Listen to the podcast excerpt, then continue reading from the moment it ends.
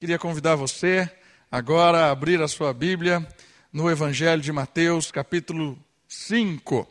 Nós estamos no Sermão do Monte, o Sermão da Montanha, e nós estamos no versículo 17. A temática que nós estamos, ela é crucial no entendimento do Sermão do Monte. Por que, que ela é crucial? Porque ela está analisando essa questão. Jesus e a lei. O que, tem a ver a lei de Deus com a pessoa de Cristo? O que tem a ver o Senhor Jesus e a lei? Certo? A lei como um todo, a gente falou isso semana passada, tudo que Deus criou tem lei.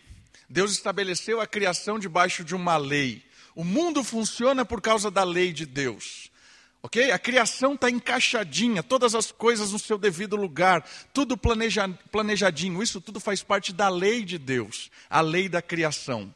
Mas mais especificamente, esse texto está falando da lei de Deus registrada, a lei moral, a lei que tem um aspecto de, de, ensinar ao homem o que é certo, o que é errado. A lei de Deus aqui está mais ligada, no texto bíblico que nós vamos ler, com aquilo que é correto e o que não é correto. Ok? Então nós vamos caminhar nesse texto e por que, que ele é crucial?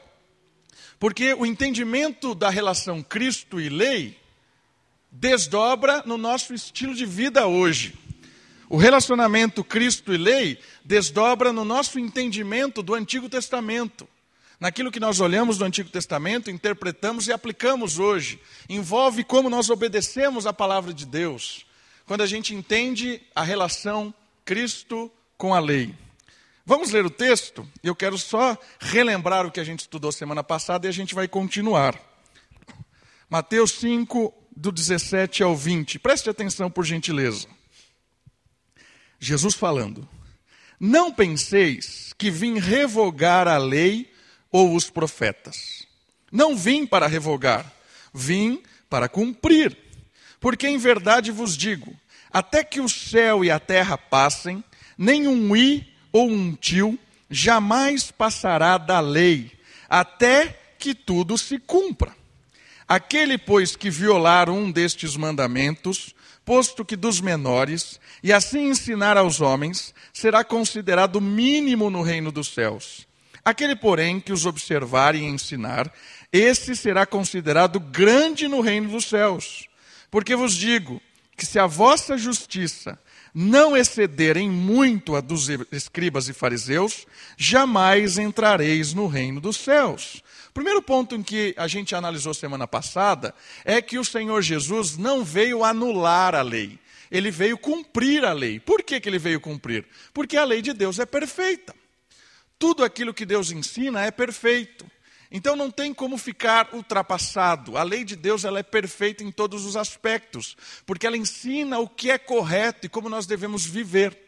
Por isso que a lei de Deus ela é perfeita. Deus é perfeito e revela a sua lei de uma forma perfeita. Por isso o Senhor Jesus, ele não vem anular a lei. Ele não vem anular aquilo que expressa a santidade de Deus. Ao contrário, ele vem cumprir toda a lei. Em que sentido ele vem cumprir toda a lei? Toda a lei e os profetas? Porque a lei e os profetas apontavam para Cristo. Apontavam que viria alguém que resolveria este problema. Qual o problema? O problema é que a lei de Deus revela tudo o que agrada a Deus, todas as coisas que agradam a Deus. E o problema é o seguinte: quem não cumpre a lei ou quem não agrada a lei é digno de pena de morte. Quem não agrada a Deus conforme a lei, jamais entrará na presença de Deus. Esse é o peso da lei. Não, o problema não está na lei, o problema está no ser humano que não consegue cumprir todos os aspectos da lei. Tiago, na sua carta, diz assim: se você erra um aspecto da lei, você erra em todos os aspectos da lei. Por isso que é importante entender que só há a possibilidade do ser humano de entrar na presença de Deus se cumprir toda a lei. Aí vem um, um problemaço, porque ninguém jamais pode cumprir toda a lei. Ninguém. Por quê? Porque nós estamos contaminados com o pecado. O pecado é a inclinação moral, é o desejo mal do nosso coração de se rebelar contra Deus. Por isso é impossível que a gente cumpra toda a lei. Se a gente dependesse do nosso cumprimento da lei, nós todos estaríamos condenados. Por isso a lei e os profetas anunciam que o Senhor Jesus viria para resolver este nosso problema. O problema de não poder ter um relacionamento com Deus por causa do nosso pecado, porque não cumprimos a lei. E aí o Senhor Jesus, ele vem enviado por Deus, não para acabar com esse sistema. Ah, agora o Senhor Jesus vai tirar a lei e falar: agora pode vir todo mundo, ninguém precisa obedecer mais nada. Não, ao contrário. O Senhor Jesus veio para cumprir integralmente toda a lei.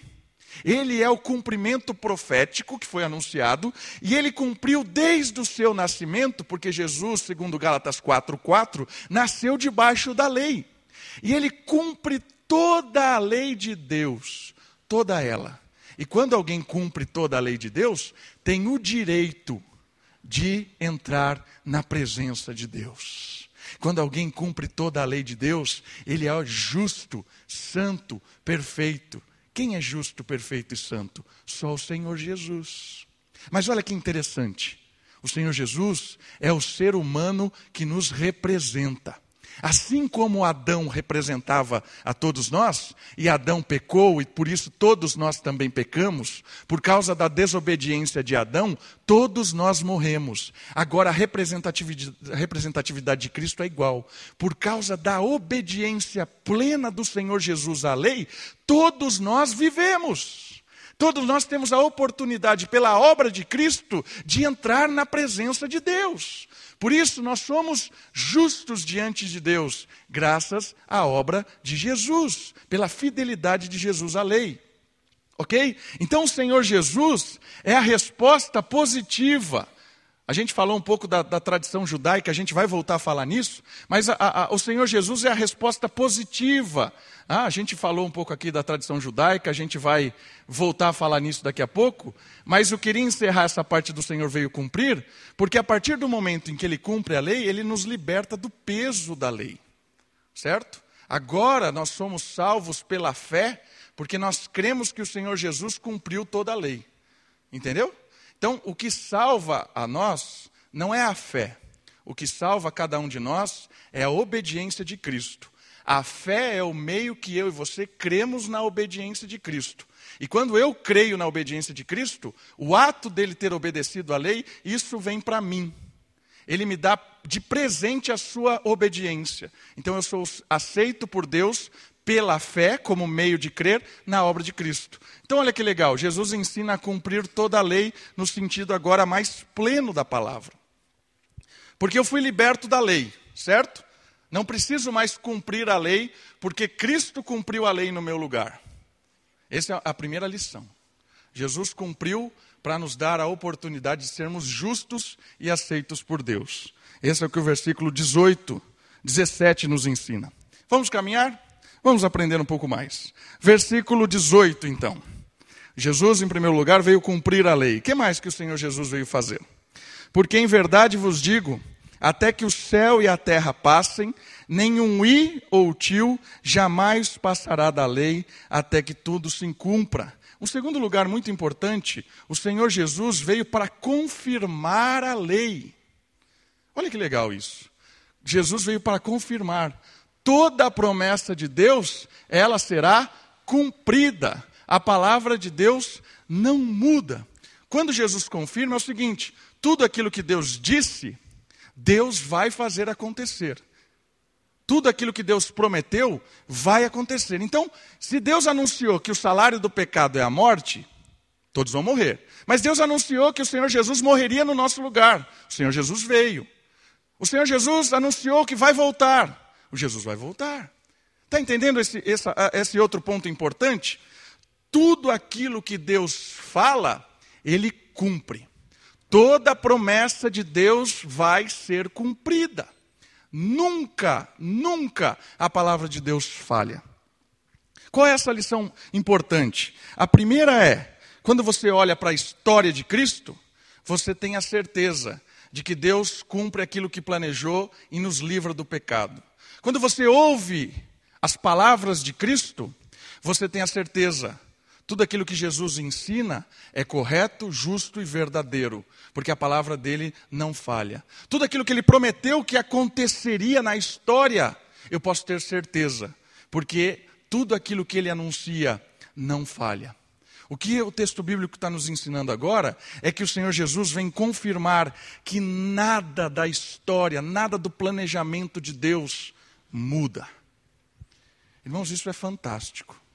Isso é fantástico. A primeira coisa que a gente tem que tomar cuidado para não confundir é o seguinte: tudo que Deus prometeu, Ele cumpre. Nenhuma palavrinha. Aqui as duas coisas que ele cita é o seguinte: é a menor letra hebraica, nem a menor letra, letra hebraica, nem um tracinho da letra hebraica que difere uma da outra, nem o tracinho, nem a menor letra vai passar. Se ele disse que vai fazer, ele vai fazer. Primeira coisa perigosa, às vezes, é a gente ter certeza ou confiar numa promessa que Deus não fez. Isso é perigoso, queridos. Às vezes nós temos uma esperança e muita gente se decepciona com Deus porque confia numa promessa que ele não fez. Então a gente tem que tomar cuidado com isso. Porque aquilo que ele garantiu que vai fazer são as, as coisas que ele revela na, na, palavra de Deus. Mas às vezes a gente acaba sendo iludido por alguma coisa que a gente tem tanta certeza que vai acontecer, porque de alguma forma você é convicto disso, e de repente não acontece, você se decepciona com Deus ou com a igreja ou com a comunidade onde você frequenta, porque você tinha certeza que Deus jamais iria falhar naquilo. E de repente acontece aquilo que você achava que não ia acontecer. Mas por quê? Porque às vezes nós estamos confiando que a palavra que eu entendo que vai acontecer seja a palavra de Deus. Mas aquilo que Deus prometeu é que Ele cumpre. Aquilo que eu acredito que Ele prometeu, Deus não tem compromisso com aquilo que eu acho ou espero que Ele tenha que fazer. Entende? Às vezes a gente, a gente tem essa, essa, essas, essas dificuldades. Eu tenho um amigo que ele é médico, ele trabalha em Nova Odessa, ele chama Vitor. Ele falou que um dia chegou no. no ele, ele, ele trabalha na emergência. Ele é muito bom médico. Chegou um paciente, estava num quadro clínico lá, desesperador, e ele atendendo o cara, fazendo de tudo, e ele perguntava para o cara: Você tem isso? O cara falava: Não, não tenho. E aí o cara começava, ele mexendo e falava: Não é possível, todo o diagnóstico desse cara, ele deve ter isso. E fazia, fez de tudo, e perguntou de novo: Cara, você tem certeza? Você não tem isso? E o cara falou: Não, não tenho, não tenho, não tenho. E aí ele continuou, continuou tentando fazer de tudo, e o cara morreu. Aí ele falou: Não é possível. Aí ele foi lá conversar com a mulher. Ó, oh, tal, deu a notícia, triste, chorou junto com a mulher lá. E aí ele perguntou para o cara assim, para a mulher: Ele não tem isso? A mulher falou: Claro que ele tem. Mas por que, que ele me disse que não tinha? Porque o pastor falou para ele que ele estava curado e que ele não tinha mais. E ele acreditou na palavra de Deus. Que palavra de Deus? O cara morreu por causa de uma falsa esperança. Isso é deturpar a palavra de Deus. Isso é acreditar em coisas que Deus não disse. Por isso, queridos, eu, eu, eu quero é, é, destacar essa questão importante. Tudo aquilo que Deus prometeu, isso ele vai cumprir. Quais são as promessas de Deus claramente na Bíblia? As promessas de Deus claramente na Bíblia é: todo aquele que viver piedosamente será perseguido. Isso você vai enfrentar. Se você quiser viver de uma forma piedosa, você vai ser perseguido. Todo aquele que amar a Deus sobre todas as coisas terá uma vida como a de Cristo. E uma outra certeza, Salmo 37. O mundo jaz no maligno, o mundo está pervertido. Continua fazendo o que é bom, porque Deus vai satisfazer o desejo do seu coração de justiça. Continua fazendo o que é certo. Promessa de Deus é, é, é, precisa. Deus vai satisfazer o seu desejo de justiça. Confie, faça o que é certo. A promessa de Deus, quando vem da palavra, você pode depender. E existem dezenas de dezenas de promessas boas. Essa questão de confiar que a justiça de Deus vai ser feita, confie. Uma outra coisa muito interessante da palavra de Deus é o Mateus capítulo 6. Não viva de forma ansiosa neste mundo. Não viva de uma forma a ficar desesperado com as situações da vida. Confia no Senhor, que é provedor. confia no Deus que garante, que vai nos, no, nos sustentar, que vai achar saídas para as nossas dificuldades.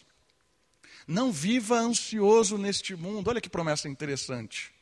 Se Deus fez o, o, as coisas da criação serem mais bonitas do que Salomão, né? nem Salomão vestiu de forma tão bonita como a criação de Deus. Se Deus sustenta a criação, se Deus cuida dos pássaros, por que, que Ele não vai cuidar dos seus filhos? Não andeis ansiosos, confia no Senhor, dependa do Senhor. Olha a palavra. Quem é o dono do ouro e da prata? Quem é? Ele é o dono do ouro e da prata. Confia nele. A promessa de Deus é: Ele estará comigo, com você, todos os dias, até a consumação da história. Essa é a promessa. Você nunca estará sozinho, nunca. Nunca estará sozinho em nenhum momento. Confie em Deus. Mas eu estou andando no vale da sombra e da morte. Confia, o Senhor está com você. E quando precisar, Ele vai te pegar no colo e vai te carregar. Confie em Deus.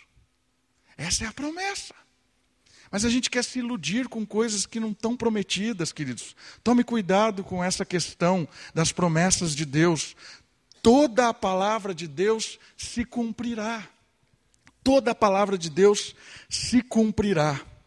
Um outro aspecto importante é que o fim da lei é Cristo. Né? Por quê? Porque o fim da lei é Cristo. Olha só o que o texto diz: Nada da lei passará até quando? Até que tudo se cumpra. E o que o versículo anterior disse? Jesus cumpriu toda a lei. O que aconteceu então? Aconteceu uma coisa maravilhosa. A lei permanece agora morta. Em que sentido ela permanece morta? No sentido de preceito de lei. Aí entra aquela, aquela questão que a gente falou semana passada: pessoa, preceito, princípio. Isso aqui é importante e eu quero bater na tecla de novo. A lei de Deus que é perfeita, ela não morre no sentido de que deixou de existir. Ela morre no sentido do peso, da, do preceito, da placa, da ilustração da grama. Lembra da ilustração da grama? O jardineiro, a pessoa, cria um lindo gramado e ele quer cuidar da grama, que ela não seja destruída. Aí ele cria o preceito, que é a placa, ele coloca lá: não pise a grama. Pessoa, o jardineiro, Preceito, a placa, princípio. O princípio é o que o, o, preceito pro, protege, cuidar da grama. O que o Senhor Jesus fez quando ele morre na cruz, cumpre toda a lei? O que quer dizer que o Senhor Jesus é o fim da lei? O fim da lei é Cristo, como diz Romanos. Jesus tirou a placa, tirou o peso da lei. Mas ali o gramado continua e a gente não deve destruir o gramado. Mas agora a gente segue o mandamento da lei não como um peso. Nossa, é, é, pesado, porque o meu coração quer destruir esse gramado e a lei fica ali me apontando e eu não quero. Agora mudou. Por que, que mudou? Porque no momento em que o Senhor Jesus cumpre a lei e morre na cruz, ele transforma algo fundamental na nossa vida: o nosso coração. O nosso coração que era de pedra e que odiava a lei de Deus, que era um peso, o coração de pedra se transforma num coração de carne. E um coração agora habitado pelo Espírito Santo. E agora aquela promessa do profeta Jeremias, de que ele fará guardar em nosso coração a lei de Deus, ela ganha vida porque o Espírito que habita em mim me eh, gera um desejo de servir a Deus, não como um peso, mas como gratidão. A lei de, de, de Deus, que era pesada porque eu não conseguia, agora ela é prazerosa. Há um princípio que eu devo cumprir por prazer e alegria a Deus. Na prática, alguns exemplos, semana passada eu citei o do sábado. Né? nós guardamos o sábado como princípio e não como preceito mais. Outros exemplos. Quando o soldado ia para a guerra, eu sempre falo desse exemplo que eu acho muito interessante. Ele levava a espada e a pá. Se o soldado não levasse a pá, isso é lei de Deus, não levasse a pá, pena de morte. Né? Quantos aqui vê agora soldado levando pá? Né? Mas o crente, o soldado crente leva pá. Não, não leva pá. Então ele está descumprindo a lei. Não, não está. Por quê? Porque a gente tem que ver qual é o princípio da lei. Lembra? A placa da grama é a lei. O princípio é proteger a grama. Qual é o princípio de levar uma pá para a guerra? A ideia da pá era o seguinte: como você está numa campana de guerra, e aí você tem que ir lá fazer as suas necessidades básicas, aí você vai lá no canto, faz o número dois. O que, que você faz com a pá? Enterra. Para quê? Para não contaminar todo o exército e morrer todo mundo. Certo? O princípio era o quê? Proteger a vida das pessoas. Essa lei, como princípio, vale hoje? Claro que vale. Se a gente não cuida das coisas que Deus nos dá e a gente começa a, a, a, a sei lá, joga todo o esgoto da nossa casa na rua, assim, está errado. Eu preciso cuidar dessas coisas. Esse é o princípio de preservação da comunidade. Né? O, outro, o outro exemplo da lei, né, quando o, o engenheiro lá de Israel fazia uma casa de dois andares, no segundo andar tinha que pôr parapeito. Né? Coloca lá parapeito na varanda. Se não colocar parapeito, pena de morte. Olha, olha a pena de morte para o engenheiro. Imagina quantos engenheiros iam morrer hoje por essas gambiarras que eles fazem. Mas era é, pena de morte. Isso era lei de Deus? Era lei de Deus. Ela vale hoje como princípio, não como preceito. Qual é o princípio? Tudo aquilo que você faz deve preservar a vida das pessoas. Qual era a ideia de colocar o parapeito no segundo andar? De não vir nenhuma criança e cair. A ideia do engenheiro, ele tinha que cuidar da vida das pessoas que moravam naquela casa. Esse princípio vale hoje. Para qualquer coisa. Então, olha que interessante. Quando Cristo cumpre a lei, ele confirma ela, agora num sentido de pessoa, princípio. O preceito foi cumprido. Todo o preceito da lei foi cumprido por Cristo. Então, essa é a dinâmica nova.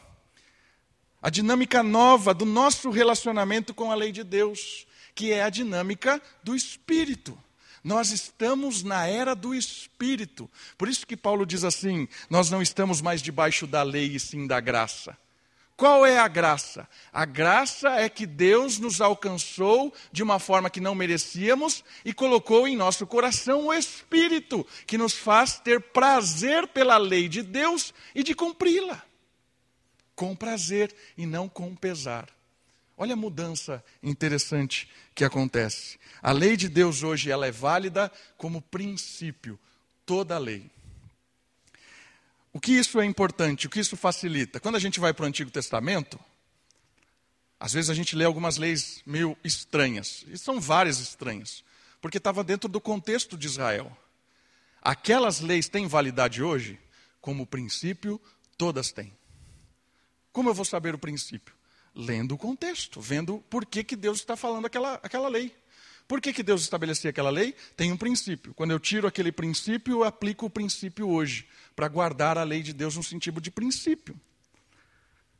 Certo? E eu, um texto que eu gosto muito, e eu li semana passada e quero reler, por favor, deixa o seu dedinho aí em Mateus, vai comigo em Romanos capítulo 13. Romanos capítulo 13, versículo 8.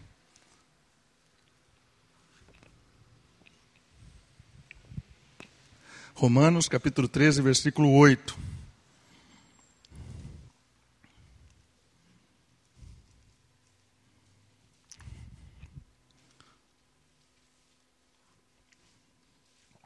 Olha lá. A ninguém fiqueis devendo coisa alguma, exceto o amor, com que vos ameis uns aos outros. Pois quem ama o próximo tem cumprido a lei. Olha que interessante. O amor ao próximo é o cumprimento da lei. Pois isto, não adulterarás, não matarás, não furtarás, não cobiçarás, e se há qualquer outro mandamento, tudo nesta palavra se resume: Amarás o teu próximo como a ti mesmo. O amor não pratica o mal contra o próximo, de sorte que o cumprimento da lei é o amor. Olha que interessante. Quando o Espírito habita em nós, nós amamos. Quem não ama não conhece a Deus, porque Deus é amor. Amados, vamos amar uns aos outros. Porque o amor vem de Deus, todo aquele que ama é nascido de Deus e conhece a Deus. Quem não ama, não conhece a Deus, porque Deus é amor. Né? 1 João 4, 7 e 8. É uma musiquinha, então estou lembrando a musiquinha. Entendeu a ideia do negócio? Nós estamos na era do Espírito, a era do amor. Quem ama, cumpre a lei, em princípio. Quem ama, cumpre toda a lei, graças ao Espírito que gera em nós o desejo de amar. O Senhor Jesus veio confirmar a lei de Deus.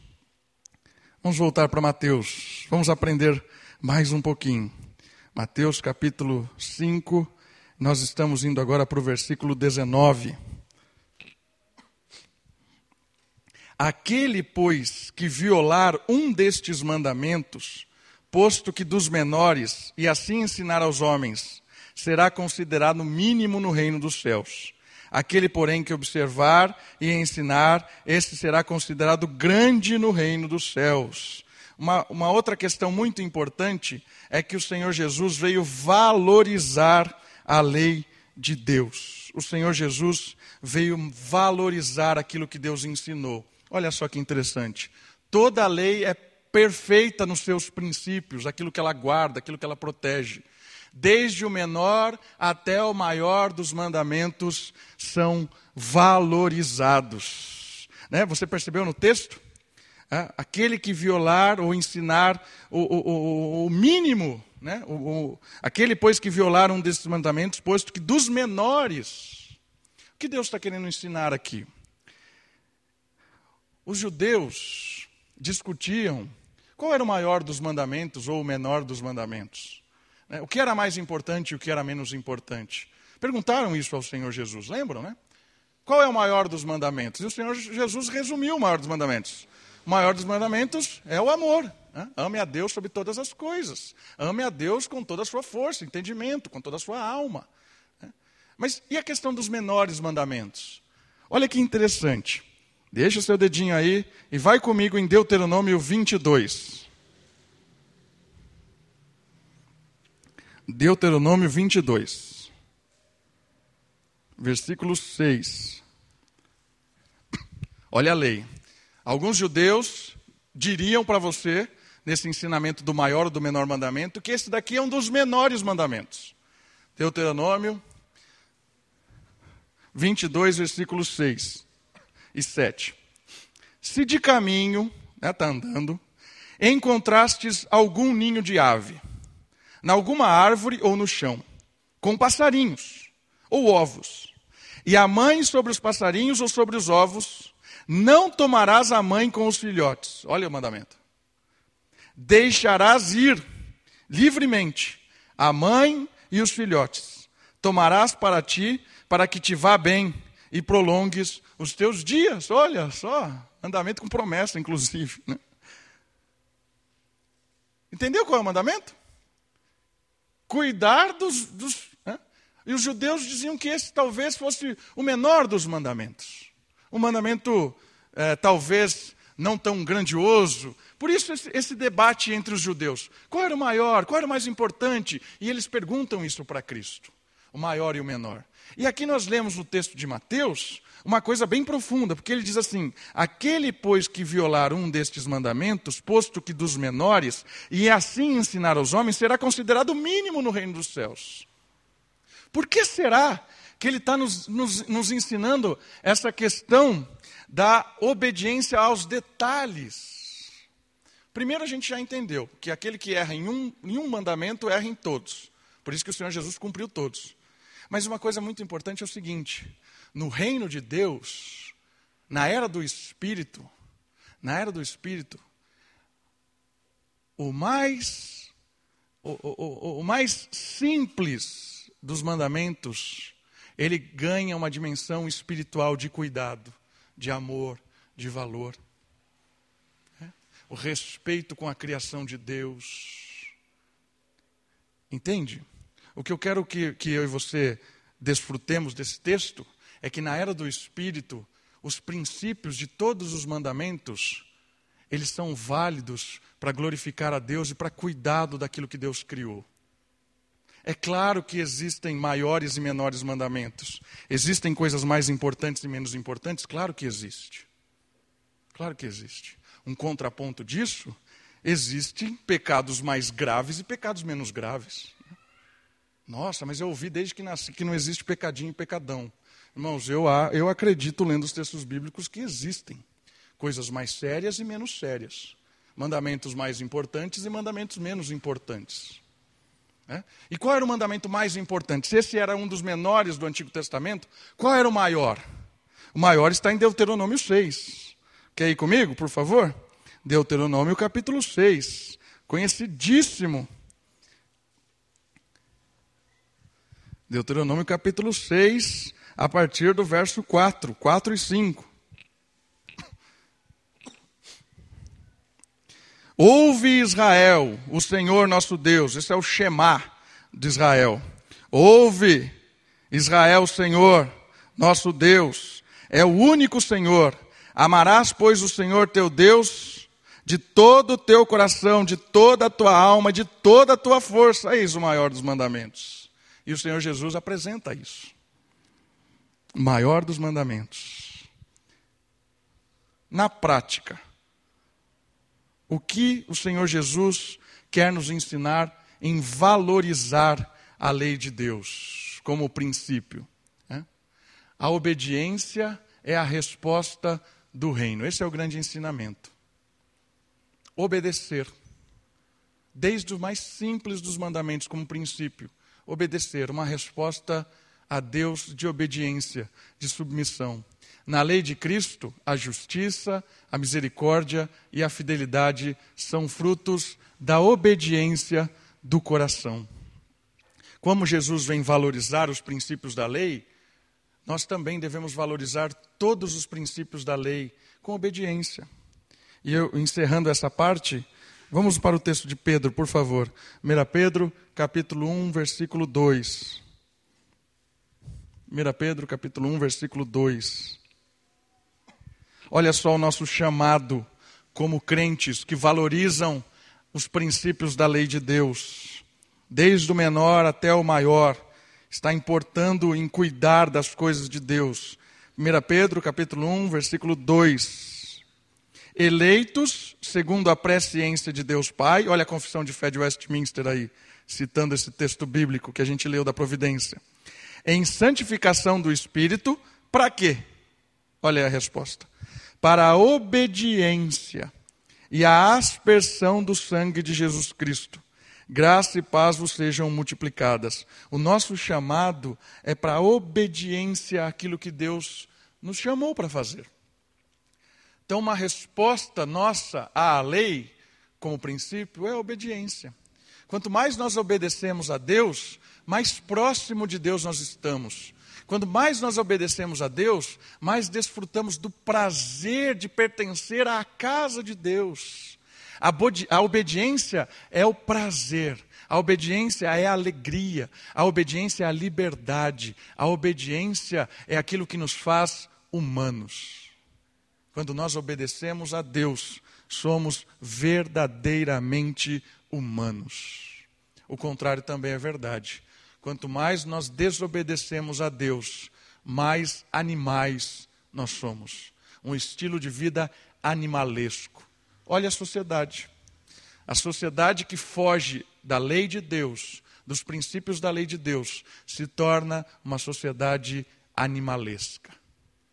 Cada vez mais a sociedade vai num degrau a degrau quando se afasta da lei de Deus. E aí chega num caos.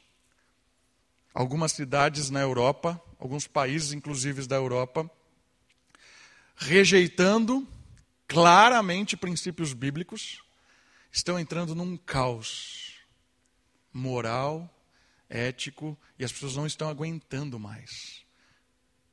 Países como a Holanda, por exemplo, que tiveram na sua história experiências maravilhosas, como por exemplo com os huguenotes, a história dos huguenotes, dos, dos fiéis crentes huguenotes, transformando a Holanda num país maravilhoso graças aos princípios bíblicos, sendo rejeitados. Hoje você olha para a Holanda, um país desesperado, onde a droga faz parte da juventude, a imoralidade, a promiscuidade, as pessoas estão desesperadas, porque o valor do, do ser humano está cada vez mais destruído.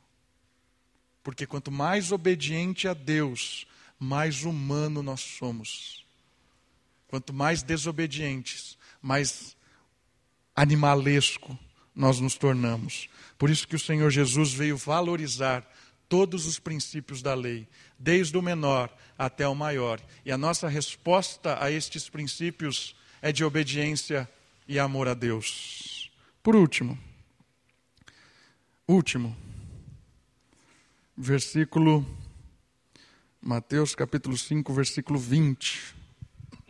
Porque vos digo que se a vossa justiça não exceder em muito a dos escribas e fariseus, jamais entrareis no reino dos céus. Olha que importante isso. O Senhor Jesus veio potencializar a lei. Potencializar. Em que sentido ele veio potencializar? Porque ele está dizendo que a nossa prática de justiça tem que superar em muito a prática de justiça dos escribas e dos fariseus. Então, o nosso entendimento da lei de Deus tem que ser diferente do entendimento da lei de Deus dos fariseus e dos escribas. A nossa resposta à lei de Deus tem que ser diferente à resposta dos fariseus e dos escribas. Superar os sacerdotes e os fariseus. Olha só, eles eram muito bem vistos na sociedade e símbolos da justiça. Então, quando Jesus diz isso para o povo, ele escandaliza as pessoas.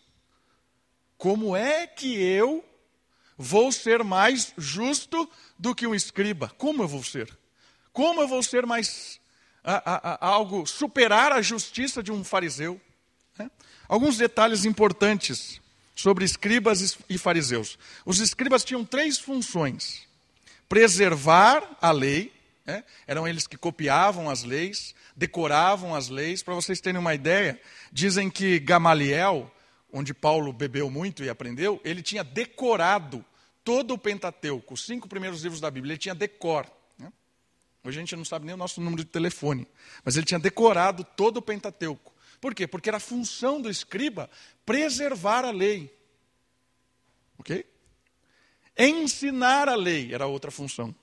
E aplicar a lei. Ok? Então, você tem alguém que é admirado pelas pessoas. E o Senhor Jesus diz assim: se você não superar a justiça desse indivíduo, jamais entrará no reino dos céus. Como? Impossível. Quem era o fariseu? Fariseu era alguém, a palavra fariseu já, já significa separado.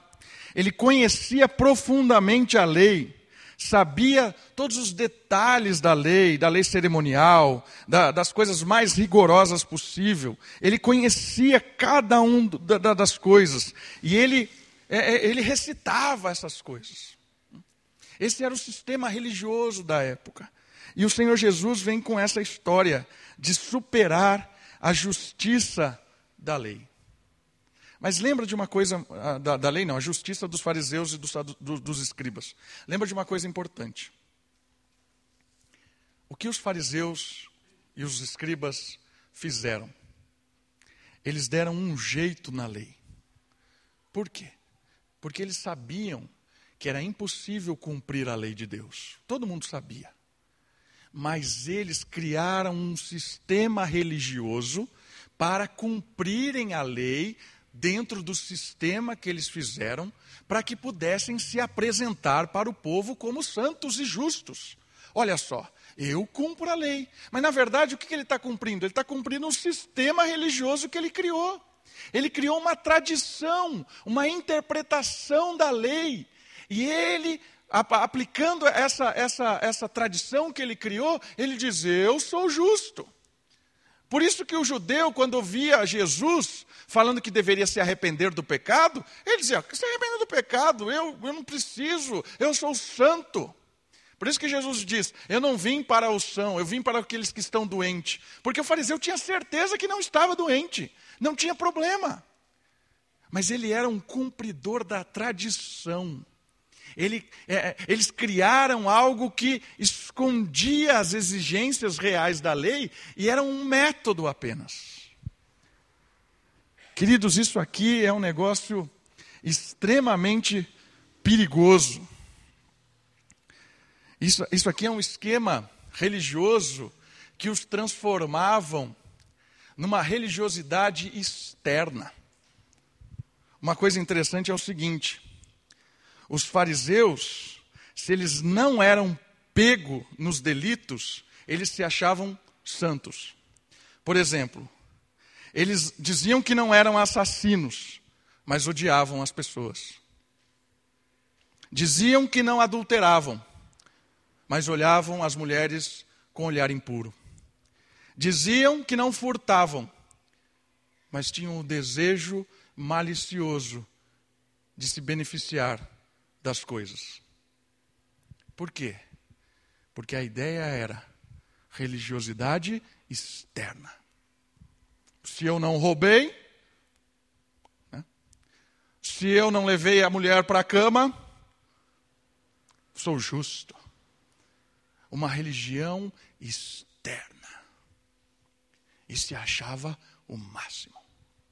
E o Senhor Jesus diz assim: essa justiça destes caras é uma justiça mentirosa. A justiça deles precisa ser superada. E qual é o aspecto agora da lei do Evangelho, da lei do Espírito, da lei do amor? É a do princípio. E o Senhor Jesus está dando uma lição muito legal aqui. Ele está dizendo o seguinte: a religião de Cristo, a religião do Espírito, a religião é uma religião interna. Começa no coração, para depois transformar ações. Começa lá dentro. Começa com o toque do Espírito Santo. Começa quando o Senhor Jesus abre os nossos olhos com a força do Espírito e nós enxergamos que a justiça da lei é só cumprida por Cristo. Quando eu entendo que sou pecador, que não tenho nenhuma oportunidade por mim mesmo de chegar a Deus, me rendo ao Senhor Jesus, entrego a minha vida para Ele, confesso os meus pecados e recebo a graça do perdão. A lei do Espírito começa com o quebrantamento. E aí, quando eu, eu me quebranto diante de Deus, eu peço perdão pelos meus pecados, e Deus me aceita, e Deus me renova, e Deus coloca o Espírito, me dá um coração de carne, um coração que deseja agora seguir ao Senhor. A minha religião, o meu amor, o meu desejo para com Deus é algo do coração, não é uma mera religiosidade. Esta é a justiça que transcende muito a dos fariseus e das escribas. Deus está interessado, queridos, numa obediência, numa prática religiosa, numa caminhada cristã do coração. É claro que o coração redunda em ação, né? Mas é muito fácil, às vezes, nós nos convencermos que nós estamos sendo pessoas fiéis a Deus pela prática religiosa. Mas a nossa, a nossa justiça tem que exceder, porque a justiça é do Espírito agora. É Deus que nos justifica. Então, irmãos, a gente precisa entender, de uma vez por todas, que viver o cristianismo é viver amando a Deus. De verdade. Por que, que você faz isso? Porque eu amo a Deus. Por que, que você não faz isso? Porque eu amo a Deus. Está entendendo? Práticas religiosas são muito fáceis. Vestir como crente é muito fácil. Comprar uma Bíblia é muito fácil. Criar algumas linguagens é muito fácil. Né? É fácil, mas é pesado. É fácil, mas é falso. é fácil, mas depois vira uma tortura, carregando um peso de querer mostrar para as pessoas que eu sou religioso, que não tenho problemas nenhum na minha família, no meu casamento, na educação dos meus filhos, no meu trabalho, eu não tenho. Porque já, já pensou? Vou chegar na igreja e as pessoas vão ver que eu tenho problemas. Eu não. Eu sou religioso, eu sou justo pela minha própria vida. Querido, é isso que Deus quer transformar no nosso coração. Todos nós aqui lutamos e temos dificuldades. Todos nós aqui estamos patinando, querendo amadurecer, querendo crescer. Um amadurecimento da fé começa com o desejo sincero de amar a Deus, de quebrantar o coração e rasgar o coração, abrir, pedir ajuda, pedir conselho, buscar amparo.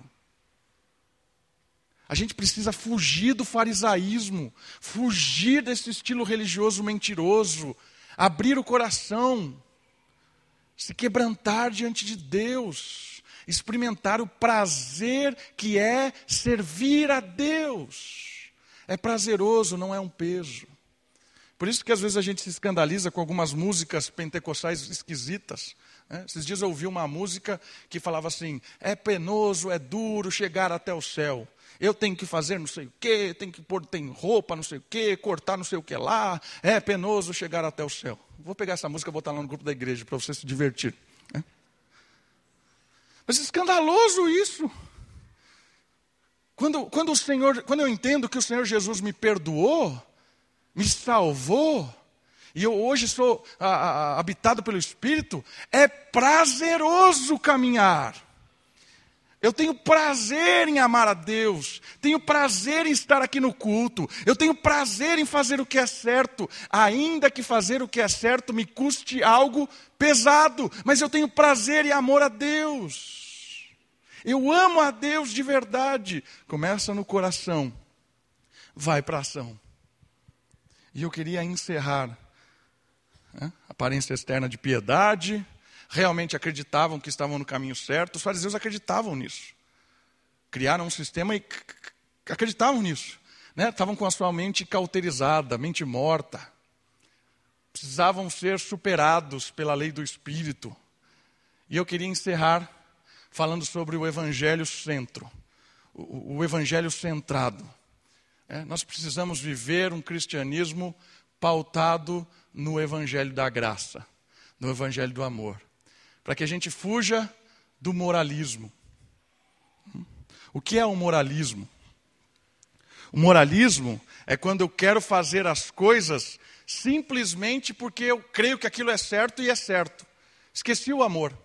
Entendeu? É a prática religiosa simplesmente pela prática religiosa. Isso é o moralismo, isso é o farisaísmo. Tentativa de, de, de, de se justificar. Queridos, às vezes a gente tem a tendência a cair no moralismo.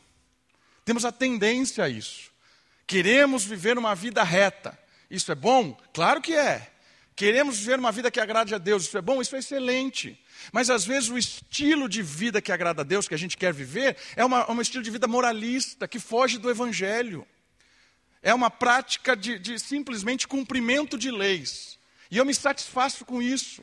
Fico feliz porque estou cumprindo um monte de regras.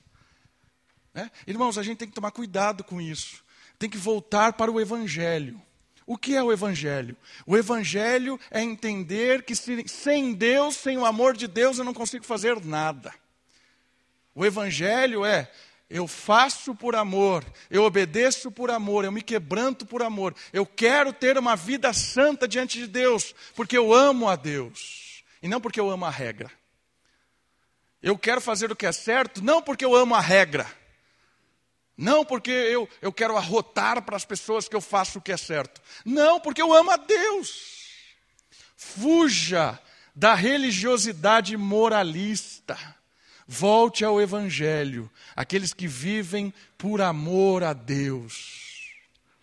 Venha para o culto, porque você ama a Deus não porque você quer cumprir, bater ponto. Ah, fiz a minha obrigação religiosa da semana. Não faça isso. Fuja disso. Ame a Deus. Faça o que é certo, porque você ama a Deus, porque Ele te amou primeiro. Esse é o Evangelho. Deus nos amou e por isso eu posso amá-lo. O outro lado da história, né, tem, existem vários extremos. O outro extremo é o liberalismo. O que é o liberalismo? Se o moralismo é o amor pela lei, o amor simplesmente fazer o que é certo porque eu quero fazer o que é certo, esquece do evangelho, o liberalismo é posso fazer qualquer coisa que Deus perdoa. Né? Posso viver de qualquer jeito, Deus é amor, né? Deus me perdoa mesmo, né? Uma vida qualquer, de qualquer forma, né? É. Jovem, namora com a sua namorada como se fosse casado, né? Trabalho no meu trabalho como se não tivesse que prestar conta para ninguém, né? dou um, um, lá, dou uma, um migué lá no, no, ponto, a hora que eu entro, a hora que eu saio. Né? Vou na escola, distrato todo mundo, afronto o professor, né? desconsidero, mas Deus é amor, Deus me aceita como eu sou. Olha que legal essas frases, né? Deus me aceita. Deus não olha a aparência, Deus olha só o coração. Esse tipo de discurso. Liberalismo, vivendo uma vida extremamente suja, mas com esse discurso bonito de que Deus é amor. Né? Ah, a igreja não me aceita. Né? A igreja não me aceita. Bota a culpa na igreja, bota a culpa no pastor. Porque eu quero continuar vivendo a minha vida libertina. E ainda acho que é algo bom, algo que Deus aceita, porque Deus. Irmãos, volte para o Evangelho. O que o Evangelho diz? Permaneceremos no pecado para que a graça aumente? Claro que não. Se para o pecado eu morri, eu sou liberto deste pecado. Hoje eu, eu, eu consigo dizer não para esse estilo de vida que eu tinha antes, porque eu amo a Deus. Eu, me, eu, eu fujo do pecado por causa do amor. Eu obedeço a Deus pelo amor e fujo do pecado pelo amor. Isso é o Evangelho. Às vezes nós nos encontramos no moralismo, às vezes nós nos encontramos lá do outro lado, no liberalismo. Saia dos extremos, querido. Venha para o Evangelho. Venha para o Evangelho. E o Evangelho é: Deus me ama, Deus me perdoa, Deus me transforma. Eu entendo quem eu era, eu entendo quem eu sou, e hoje eu vivo em obediência a Deus, por gratidão, prazer e amor. Esse é o Evangelho. Vamos fugir dos extremos, do liberalismo e do moralismo. Centrar a nossa vida no Deus que nos ama e nos capacita a amar os outros. Este é o reino. Vamos orar? Abaixe sua cabeça, feche os seus olhos. Olha o Senhor. Louve ao Senhor, porque Ele nos perdoou, nos salvou, nos fez teus filhos e hoje somos habitantes do reino celestial.